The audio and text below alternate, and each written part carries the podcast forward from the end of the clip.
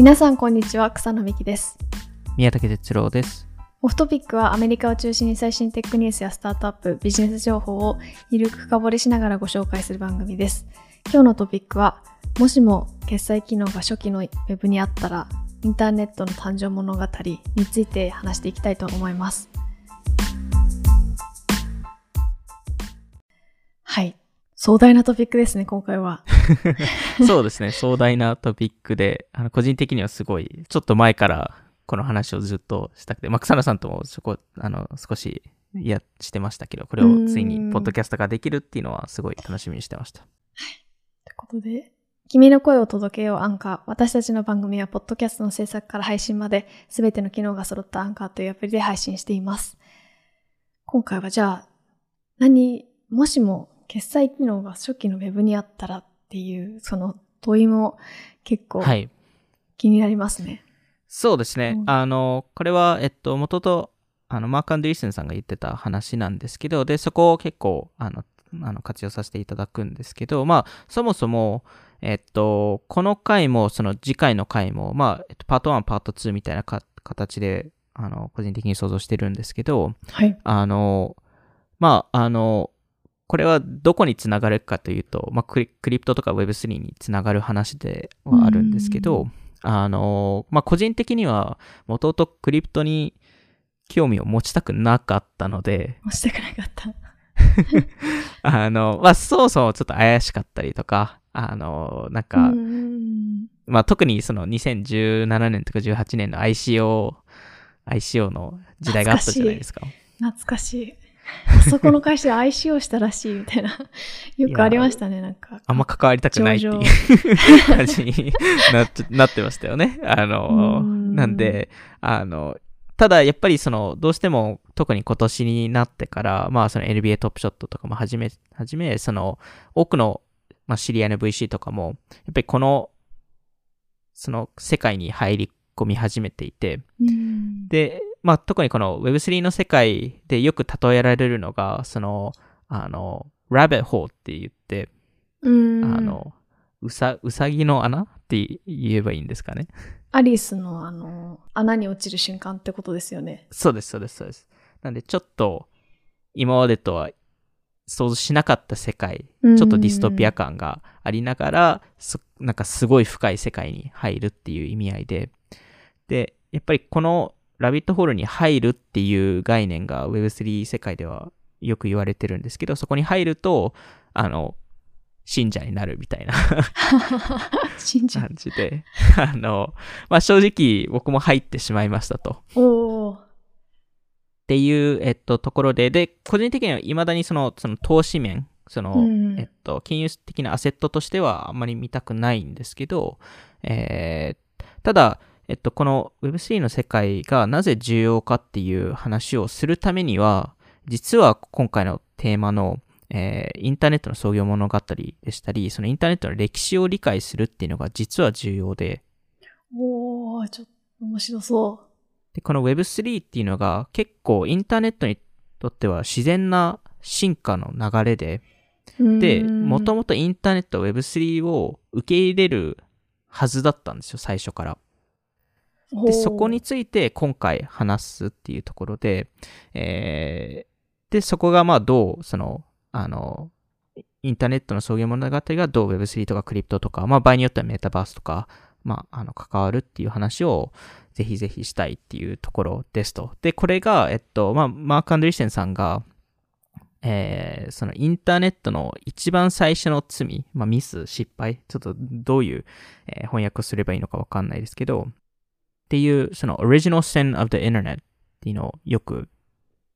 言ってるんですよ。うんで、これが最初に、あの、草野さんがタイトルコールした、その、決済機能が含まれなかったっていう話で。なんで、まあ、ここをちょっと、そこの具体的なところを話す前に、まずその、インターネットの創業期っていうところをえー話しましょうと、すごい長いイントロでしたけど、初期、そのインターネットの歴史ってめちゃくちゃ、もうインターネット何気にもう90年代前からあるじゃないですか。そうなんですよね。っていう意味だと、マーク・アンドリーセンさんの話で言うと、こう、モザイクとか、あの、ネットスケープみたいなところ、ってことですかね。あ、そうなんですよ。なんで、あの、草野さんが言った通り、その、インターネットのアイディア自体は1990年前からあって、うん。えーで、本当に1950年、50年代から60年代とかで、えー生まれたコンセプトなんですけど、あの、その時にその分散型のネットワークを作りたくて、そのアカデミックな研究が行われてたんですよ。で、それってなぜかというと、昔 AT&T っていう、まあ、テレコムネットワークが、えーセントライズされたネットワークが全部コントロールしていて。で、AT&T は当時インターネットは、えー実現しないって言ってたんですよ。へえ。そもそもスケールなんかできなくて、えー絶対セキュリティが、えー曖昧だと。ああ、っていう話ををしてたんですよ。まあ、わ、わかりわますよね、そからなくもの。ないですね。うその、インターネット、この世界がない世界にいたら、はい。みんなあんな高いパソコンも持ってるわけないし、みたいな そうなんですよ。気持ちになね。絶対そうじゃないですかうん。実は似たような話が今、ね、そのクリプト周りでも起きてますけど、うんただ、その、インターネットのその、最初の目的、なぜ作ろうとししたかというと、まあ当時、その1950年から60年代って、まあアメリカがロシアと、まあ、戦ってたタイミングでもあって、あの、いわゆる、あの、核戦争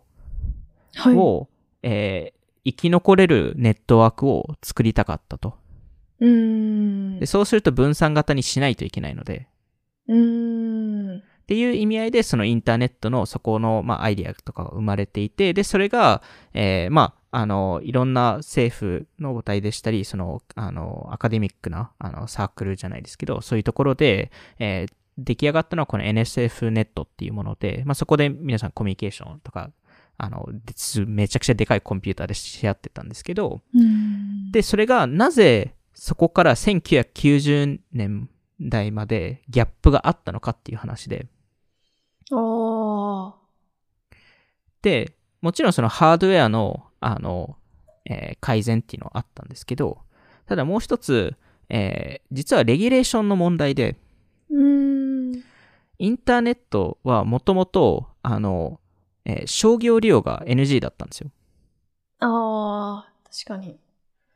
もともとアメリカ政府が、えーまあ、ファンディングをしてたので、彼らがポリシーを設定してたんですけど、うん彼らのポリシーからすると、そのアカデミック、もしくは NPO とか、まあ、個人利用とかであれば、えっと、使えますと。ただ、うんえっと、コマーシャル利用はダメですと。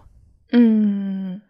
なので、1993年前は、いろんな会社がインターネットに接続はし始めてたんですけど、ただ、何も販売はできなかったんですよね。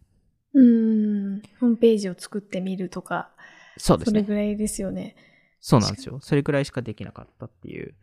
ところで、それが変わったのが、1992年から1994年の間で、うん。その時に、あの、アメリカの政治家のな数名が集まって、そこを、えー商業利用を OK にしようと。で、さらに、そこのインターネットのインフラを、えーあの、テレコム企業、まあ、キャリアとか、そういう企業に、えー渡そうと。うん。まあ、いわゆるその、あの、プライベート化したっていうところですね。一一般企業に渡したっていう話ですね。うんで、なぜ政府がこれをやったかというと、まあ、主に二つ理由があって、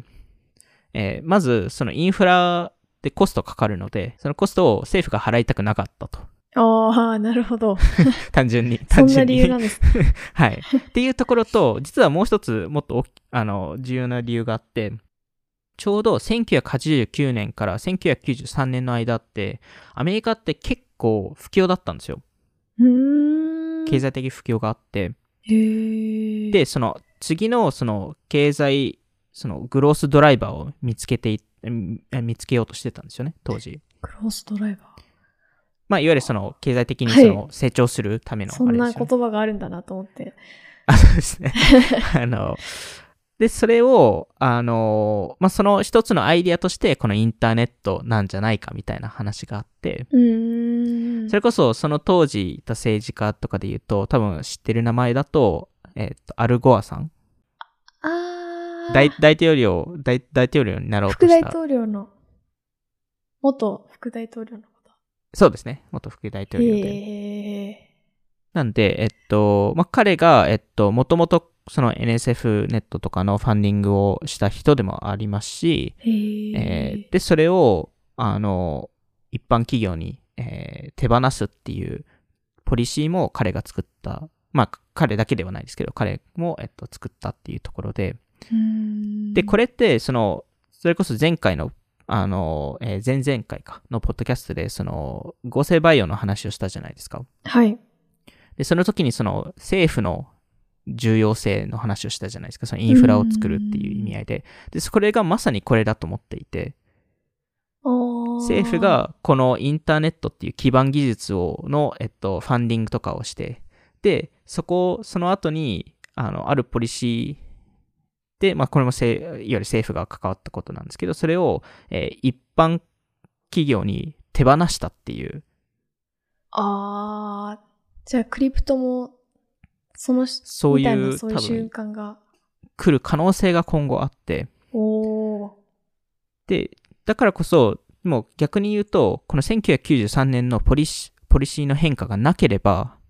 もしかしたら今のインターネットがないかもしれないですし。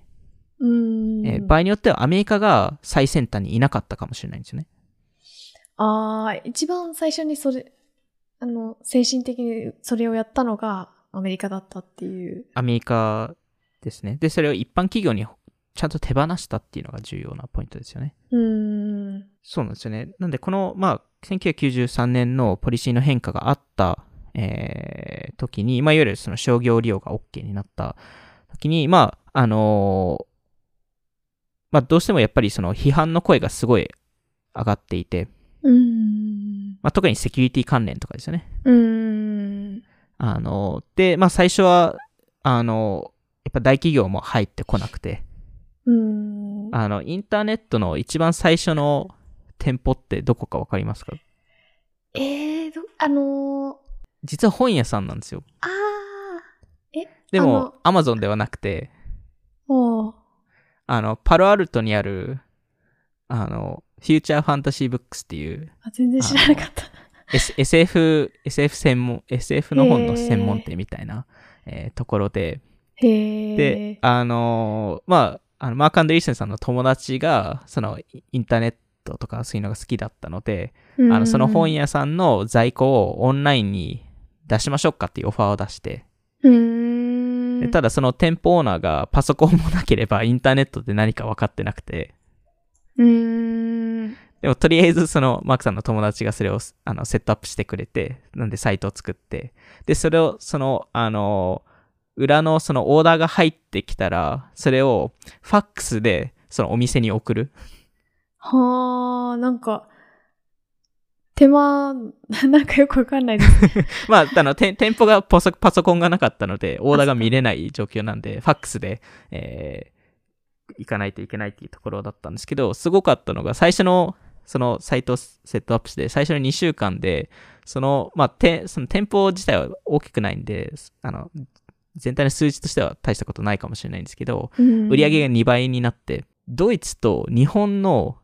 SF 好きのユーザーが、あの、本を買い出したんですよ。へえ。面白い。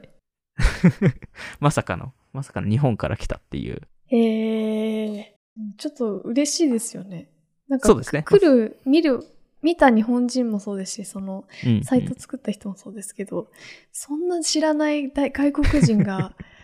なんか買いに来たってめっちゃ嬉しいですよね。これはインターネット可能性あるって思いますよね。思いますよね。やっぱりその当時ではありえなかったことが起きてたっていう話だと思うので。なんで、まあ、ただやっぱり小さい店舗っていうことは変わらなかったので、なんでまあ、本当にこれがスケールするのかとか、で、スケールするとセキュリティ面で大丈夫なのかっていう話で、まあ当時はもう全部テキストベースだったので、あの、何もセキュリティのプロトコルがなくて、うん。あの多分、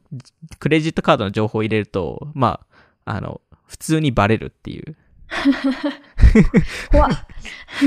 状況だったので、あの、まあ、いろいろやばかったですと。だ,、まあ、だからこそ、いろんな、まあ、メディアとか、まあ、特に新聞とかが、あの、カード情報を絶対オンラインに出すな、みたいなこと言ってて、うんで、そのタイミングでマーク・アンドリーセンさんが SSL っていう、まあ今だとスタンダードのセキュリティプロトコルですけど、あの、それを開発したんですよね。で最初に開発した時に、あのアメリカ政府がそれはダメだよって禁止しようとしてたんですけど、あのただ、まあ、最終的に、えっと、ローンチしましたと。ただローンチした時も実は、えっと、さらにまたハードルがあって、はい。あの、そのセキュリティ面が、その国別でルールが違くて、うーん。アメリカ内だったら OK だったんですよ。でもアメリカ外が、そ、そういうそ、いいセキュリティを入れられなかったんですよ。ああ、もう別のルールになっちゃってるから。そうなんですよ。なんで、実はあの、ネットスケープを、まあ、マークさん作ってるんですけど、はい。あの、実は2つバージョンあったらしいんですよ。アメリカ用と海外用。そうなんですよ。その、えっと、は箱、えっと、その箱に、えっと、えっと、 strong encryption って書いてるやつと、 weak encryption って書いてるやつで、弱弱いやつと強いやつ。それで変わってた。にそれで、その海外に送るやつが、 weak encryption で送ってたらしいんですけど、やだな、使いたくないです。嫌ですよね。まあでも逆にその、影響で、あの、海外でもそのインクリプションを、まあ SSL 的なものを作る、作る起業家も増えたらしいんですけど、うんただ、あの、まあちょっと、多分マークさんとしてはそこは若干残念だったっていう話なんですけど。まああとその、このブラウザーを立ち上げる前に、まず、あの、僕もこれぜ全然知らなかったんですけど、昔のインターネットのアクセス方法うーん。ってめちゃくちゃ難しくて、時間かかるみたいなやつ。いやです、か？えっと、んまず、本屋さんに行って、ほで、そこで、その、えーインターネットの使い方みたいな本があって、それを。買わないといけなくて、で、それを購入すると、その本の一番後ろにフロッピーディスクがあって。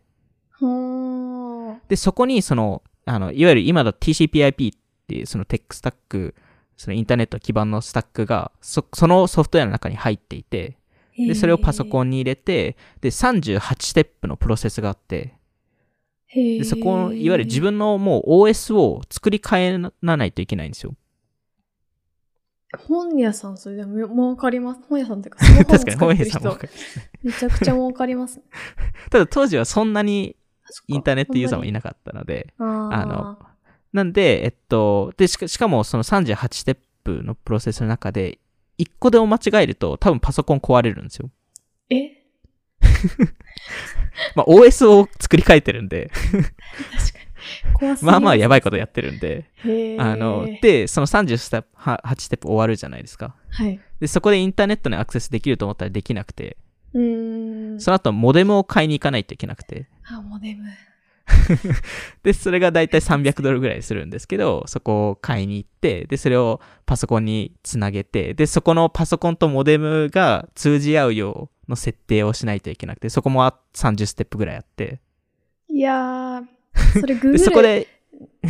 能力ググれないですか？ググれないっていうのがない中でそれないですからね。心折れますね。そうなんですよ。で、それが終わって、ようやくインターネットアクセスできるかなと思ったら、できなくて、あの、ISP が必要で。で、ローカルな ISP を見つけて、まあ、いわゆるいろんなステップがあるんですけど、まあ、やっぱりその、はインターネットへのアクセスがすごい高いハードルになっていて。なんで本当にめちゃくちゃ興味ある人たちしか入れなかったんですよ。いやー。でもこれも逆にクリプト業界と若干似ているっていうのは似ているんですけど、まあ、あの、いわゆるこのインターネットのその創業物語からすると、だからこそこのブラウザーっていうのがすごい画期的なものだったっていうところで。まあ、一発でインターネットに接続できるっていうのは、やっぱり大きいですと。なんで、その、まあ、まあ、これでブラウザーを通じてインターネットアクセスできますと。で、そこでいろんなものを見れるとなると、まあ、当然ながら、そのインターネットにあるものを購入したくなるじゃないですか。うーん。で、そうすると、もう普通に自然な、あの、流れで言うと、多分その、ブラウザー上に、その、なんか購入ボタンみたいのがあれば。誰でもそこで購入ができるようになると。まあ、いわゆるその Amazon のワンクリックチェックアウトみたいなやつですよね。えーで、それが、えーその、マーネットスケープを作ったマーク・アンドリセンさんも、インターネットエクスプローラーを作ってたビル・ゲイツさんも、それを考えてたんですよ、もともと。ブラウザにもブラウザに決済機能、はい、を組み込むっていうことを。で、もちろん今振り返ると、それって実現しなかったじゃないですか。う、うん。で、これが、そのタイトルでも話した、その、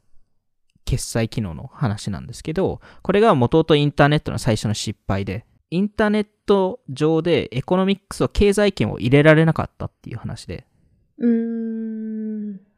で、これは、えっと、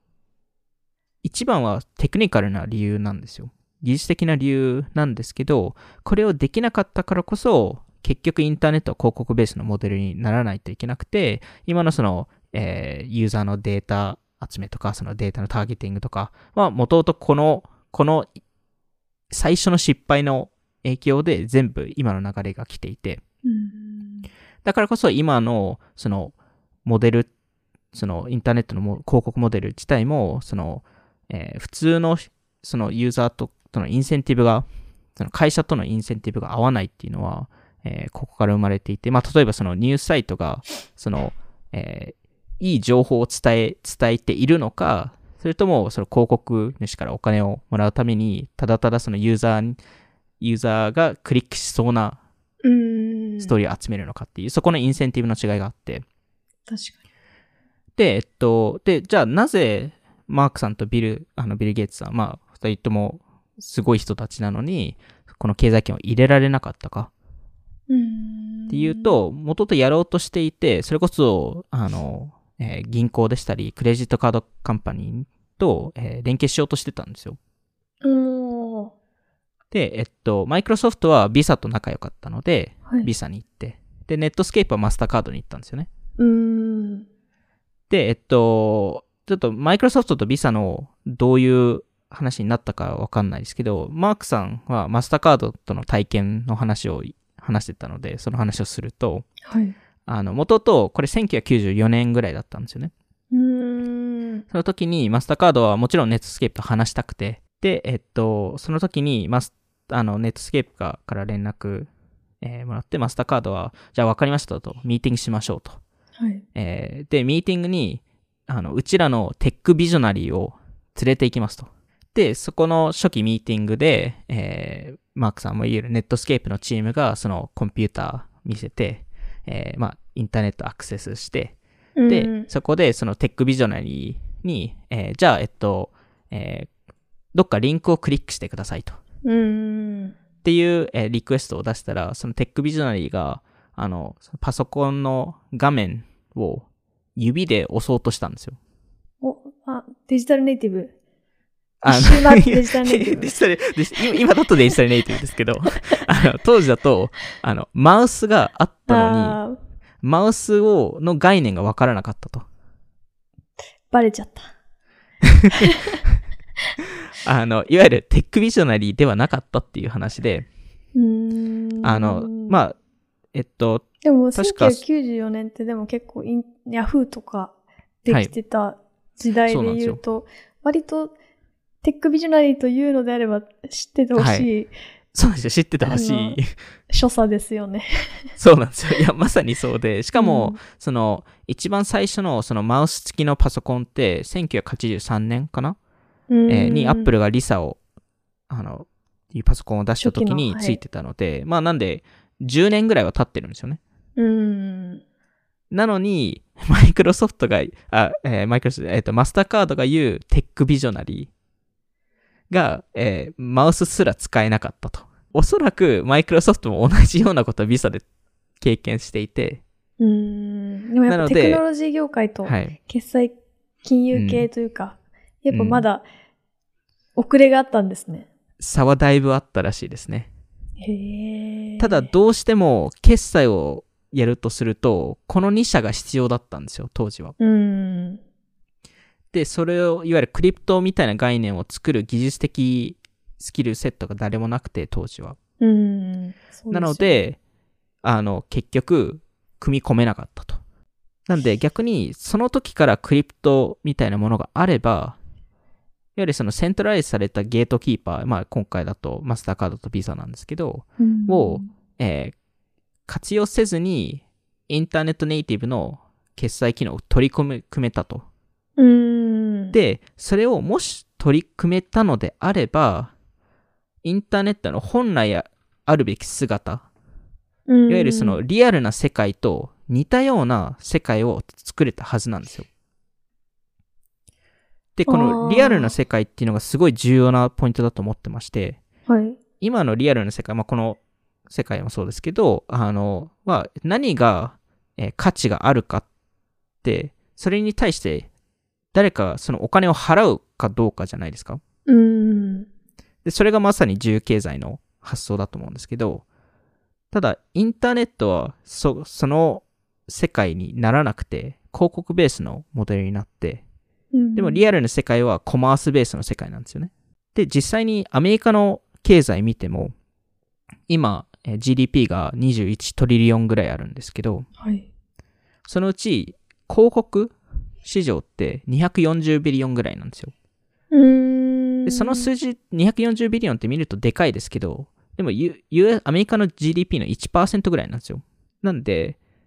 結局、リアルな世界ってほとんどコマースベースの世界で、うん、同じことを本当はインターネットでも再現したかったのに、それができなかったっうん。ていうところで、クリプトが、この Web3 っていうものが、それを、えー初めてそこを直せるソリューションなんですよね。直せるっていうのはやっぱ、それが正しいっていうのがやっぱ一般的な見方なんですそうですね。まあ、そこがうん一般的な見方かっていうと、そうではないと思っていて、あの、それが多イン分、ターネットを作り、作ってきた人たちの考え的には。そうですね。そういうのを多分取り込みたかったっていう話で、うん。まあ、だからこそ、なぜアンドリーセン・ホロイッツがこれだけ早早めにクリプトを取り入れたかっていうと、多分マークさんがそこを感じてたからっていうところで。わあ。20年以上のこの思いが今解き放たれるっていう。そうですね。ようやくっていう話なんですけど、まあ、ただこのリアルな世界の延長がこのインターネット。まあ、それ似たようなエコノミックスとかモデルがインターネットであるはずだったって考えると、うん。そうすると実はその、まあ、あの、オフトピックでも何回も話してるメタバースとかも、うん。実はそこにすごいうまく入ってくるんですよね。わあ。いいですね。もそうなんですよ。もともとのインター、インターネットがその広告ベースじゃなくてコマースベースっていうふうに考えると、えー例えばそのマーク、あの、マーク・ザッカーバーグさん、あの、はい今メタの、えーの話してた、そのアプリベースではなくて、人ベースの、えーそのインターネットを次、次のインターネットを作りたいと。それがメタバースだっていう話も、結局それってコマースベースの話なので、えーうんそ、のオーナーシップを持つ、もの、もののオーナーシップをちゃんと持つっていうのはコマースの概念なので、確かに。なんで、まあだからこそ、そのアメリカとかではそのメタバースの話をすると、け結果的に Web3 の話に行ってしまって、うん。このメタバースを作るにはこの Web3 の基盤技術が必要になってくるっていう話で、なんで、えっとまあ、これを、えー実際に実現するためには、草野さんも、あの、だと、この前も言いましたけど、その、政府の役割うん。っていうのが、えっと、今後必要になってくる、えーきますと。で、えっと、まあ、そこ、多分二つ要素があって、一つはその政府側の、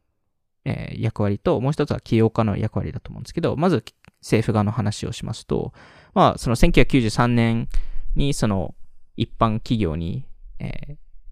そのインターネットをオープン化しなければ、はい。今のインターネットがもしかしたらなかったかもしれないと考えると、似たようなことがおそらくアメリカでも、今アメリカでも、まあ世界中でも起きてますと。うん。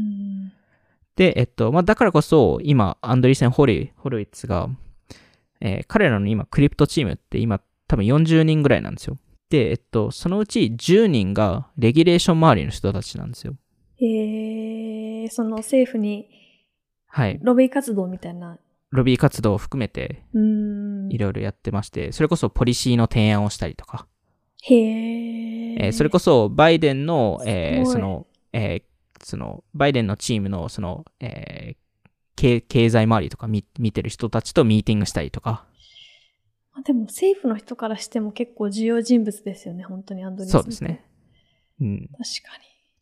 と思いますね。なんで、まあ、あの、元バイデン配下で働いてた人を採用したりとか、に。うーん。えーまあ結構、あの、DOJ ってあのアメリカの、えー司法、司法省はい。の、えっ、と、検察官とか、えーを採用したりとか、えーいろいろ、あの、採用してまして、へあのえ。で、この、どういうポリシーを考えてるかっていうのも結構公開してるんですよ、アンドリーセンって。へえ。あの、プレゼン、えっ、と、20、20、30枚ぐらいのプレゼンとかでもまとめてますし、ブログとかでもいろいろ書いてるんですけど、それをぜひ、あの、皆さんもちょっと見てほしくて、まあ、これ、これに対してどう政府が対応するかっていうのは正直わからないですけど、うん。まあ、マークマークさんがあの1993年の転換期を見たからこそ、だからこそクリプトでも同じようなことをししていて、で、それをやることによって、アメリカの経済が絶対上がるって理解してるんですよ。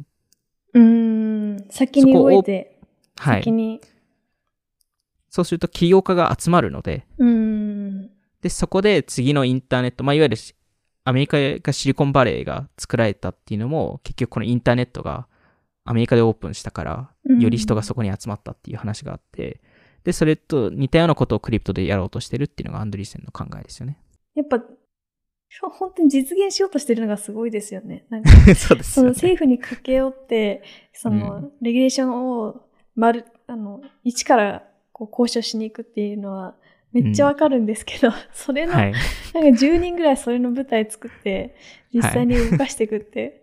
やっぱすごいなって思いますよね。まあ、なかなかのコストですよね。あの、コストですし、なんか、実際にそれができるっていうのが、うん本当に優秀だなって思います。いやー、やっぱ考えてる次元が違いますよね。うーん。そうなんです確かによね。クリプトもずっとやってますもんね。本当うに。クリプん、ずっトのファンドとやってるんで。まあ、なんで、この、まあ、政府側の話もあるんですけど、まあ、もう一方でその、起業家側の話もあって、うん、で、今、まあ、最近のやっぱりそのクリプト周りってすごいいろんな会社が立ち上がってますし、プロジェクトが立ち上がってるんですけど、結構その2000、まあ今までのその Web- Web2.0 の黄金期と言われてる2009年から2011年はい、と似たようなタイミングに今クリプトが入り始めたのかなと思っていて、おー2003年から確かに。黄金期でしたね。iPhone もそうなんです。誕生して。なんで、あの、まあその2000、あの、特にその、モバイル領域うん。えーが、えっと、発展し始めたタイミングなんですけど、あの、まあ、iPhone が2007年に出てきて、うん。えーで、アプリストアが2008年に出てきて、ただ、面白いのが、その、当時も、えーで、今のクリプトも似たような感じだと思うんですけど、あの、すごいスマホアプリとかの開発ってそのタイミングですごい起きてたんですけど、うん。た、だ、モバイルが次のものに、次の大きなものになるっていう発想がそこまでなかったんですよね。おーどちらかというと、そうなんですね。パソコンメインでセカンダリーが、セカンダリーデバイスとしてスマホがあるっていう発想で、当時は。ああ、確かに。まだそこまでスマホ信者、スマホだけで、うーん。あの、世の中が回るっていう発想になってなくて、それが多分すごい変わったタイミングが2012年なんですよ。12年。iPad とかですか？その時。いや、えっと、iPad が多分2009年とかだと思うんですけど、あれ ?2009 年だっけ？もうちょっと後か。えー、なんですけ2012ど、年あの、Facebook がモバイルにピボットしたタイミングなんですよ。あいわゆる一番多分その時一番伸びてましたし、多分すごいユーザー数抱えてたアプリが、番伸びてたっていうのが本当想像できない。まあ当時は、当時は。確かに。そこがまさかのスマホへ、モバイルに全投資したっていう。まさかのっていう。はい。でも本当じゃあそういう意味だとメタのあのピボピボットというか方向の、はい。なんていうか、あのコミットメントみたいなところで言うと、うん。新しいところへの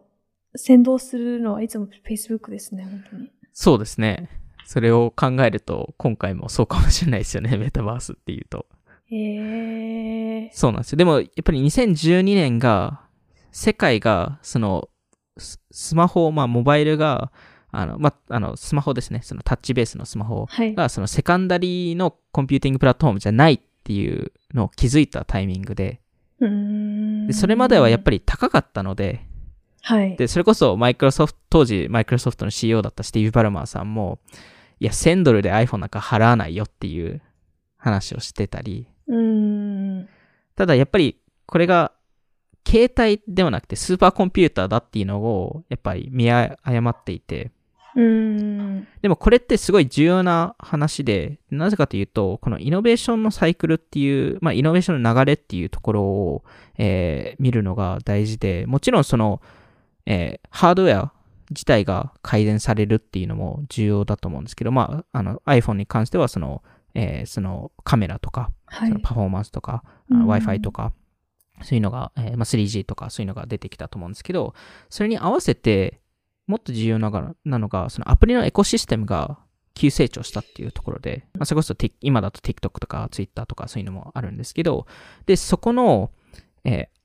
インフラができた後、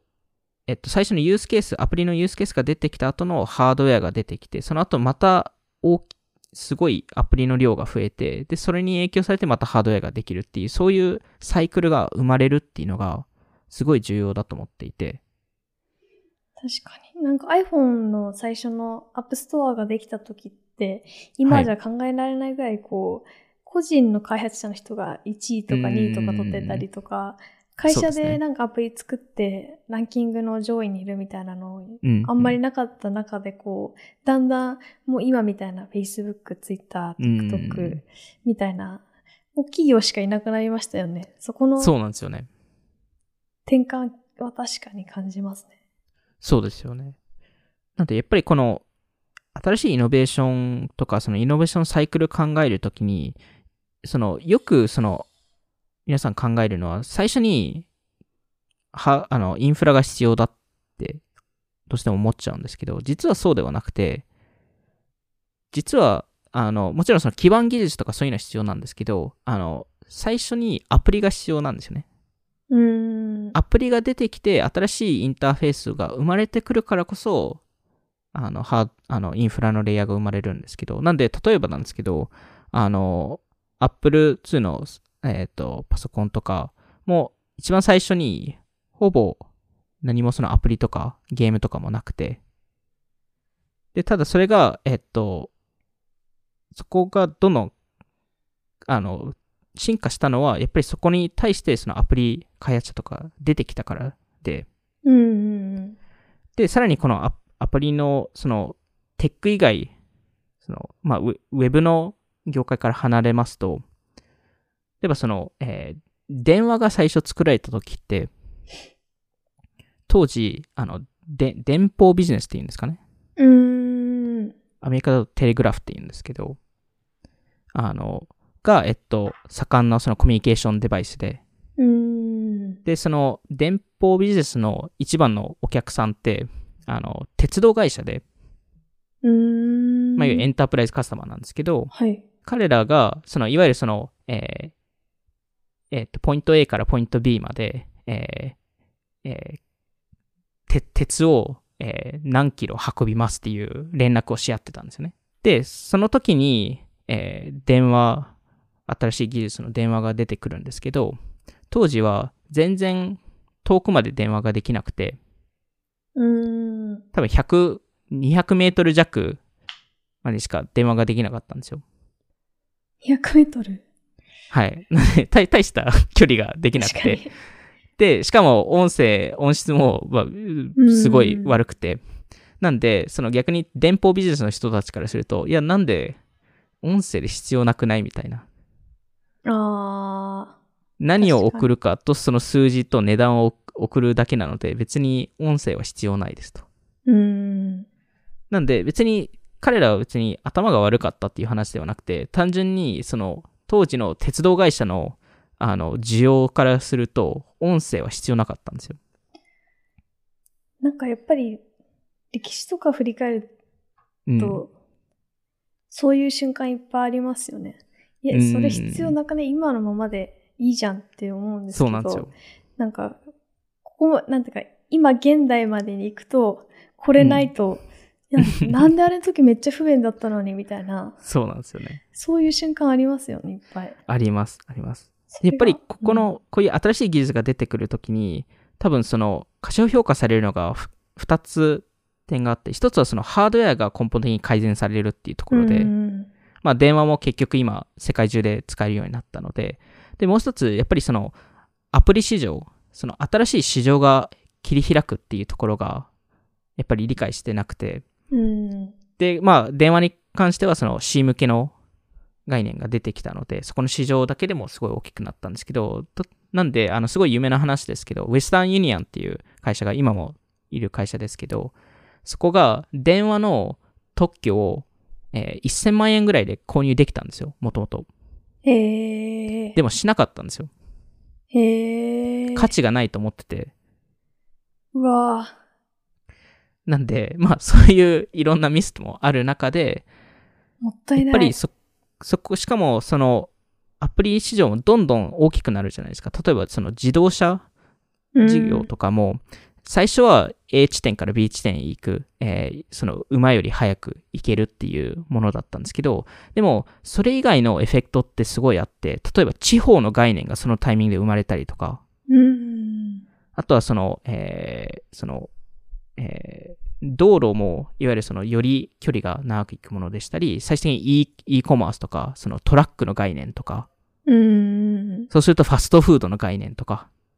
ああ、なるほど。大きいリテール、あの、店舗ももう少し郊外でできたりとか、確かに。で最終的にライドし、ライド、あの、ウーバーとか、そういう配車の、配車アプリの概念とかも、自動車がないとそれができないので、なんで、どんどんそこの、えーっと、アプリとインフラの、あの、あれが変わるんですけど、やっぱり最初にアプリが必要っていうのは、さまあ、例えばその、電気がないと、そもそも電力、えー系統、えーみたいなものも必要ないですし、えー飛行機がないと、えーあの、空港も必要ないので、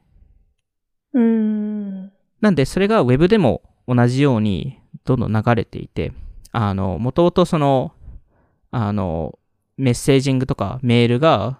最初のインターネットとか TCP や IP とか ISP とかを生み出して、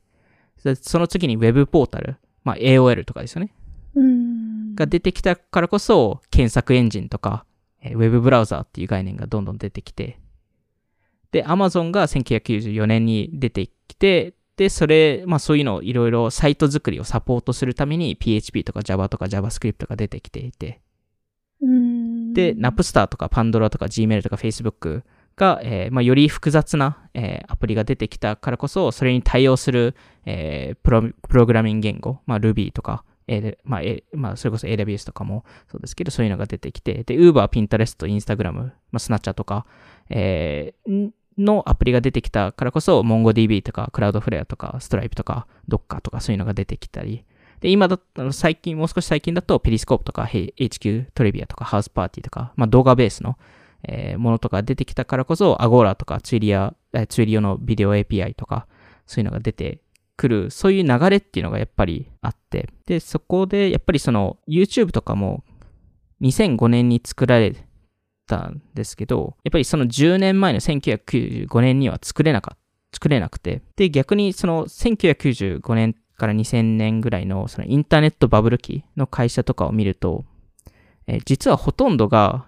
今では存在する会社だったり、うん。今ではユニコーン企業になってたりするんですよね。あの、Web1 とか、まあ、今インインあのインスタカートですけど、当時ススードっていう会社があって、それが今だ、今でいうツイッチとかうん。なってたりするので、まあ、この、個人的にこの、その、今の Web 時代ですと、どんどんそのアプリとインフラのサイクルが縮まっていって、どんどん速くなってるんですよね。で、それが徐々に Web3 でも同じようなことが起きるんじゃないかと思っていて、で、今の Web3 って本当にインターネットの初期と似たような感じで、あの、クリプトユーザーとインターネットのユーザーを、えー比較すると、その、あの、インターネットが生まれたタイミングから、えーまあ、その1990年ぐらいから、えー最初の10年とか見ると、で、クリプトの最初に生まれた、まあ、2013年ぐらいから、えー見ると、ほぼ同じ、同じユーザー数になるんですよ。へー。あの、その上がり方もめちゃくちゃ似ていて、へー。なんで、これがやっぱりその、その次のインターネットっていうのを気づき始めてる人たちもいて、それこそその、えーギャリ、あのギャリー・ビーさんとか、あの、ケビン・ローズさんとか、その、うん Web2.0 の古き、えーベテランたちが言ってたのは、本当に、これがサウスバイの初期の、その、本当に Web2.0 の立ち上がりと、なんかそう、同じ雰囲気だっていうのを言っていて、へー。だからやっぱりこの新しい時代っていうのが来ているっていうのは確かにあるのかなと思ってて、で、そこの新しい時代っていうのがおそらくインターネットの歴史上から見ると自然な流れですし、逆にインターネットが本来あるべき姿だったかもしれないっていうのが今回ちょっと伝えたかったことですね。結構最初の話に戻っちゃいますけど、それこそはい決済とかがその、普及してたら、もっといろんうんなうん。付随するサービスが発展している可能性もありましたもんね。そうですね。やっぱり多分だいぶ変わってたと思うので、なんでまあ今回はそこの、あの、こういう話をしてるんですけど、次回は一応その、んまあこれもまたインターネットの歴史を振り返りながらですけど、この Web1.0、2.0、まあ今回この Web3 っていう流れとそこの違いっていうところをもう少しそのコンセプトベースで、えー説明できればいいかなと思っているので、はい。はい。今回はもう少し、そうですね、歴史系の話でしたけど。いや、なんで謝はいるんですか？わかんないです はい。はい、じゃあ、今回はそんなところで、今回も聞いていただきありがとうございました。オフトピックでは、YouTube やニュースレターでも配信していますので、気になった方はオフトピック JP のフォローお願いします。今回の収録は YouTube でも聞くことができます。また、Spotify で10分でわかる最新テックニュース解説、バイツも更新しているので、ぜひチェックしてみてください。それでは、また次回お会いしましょう。さようなら。さようなら。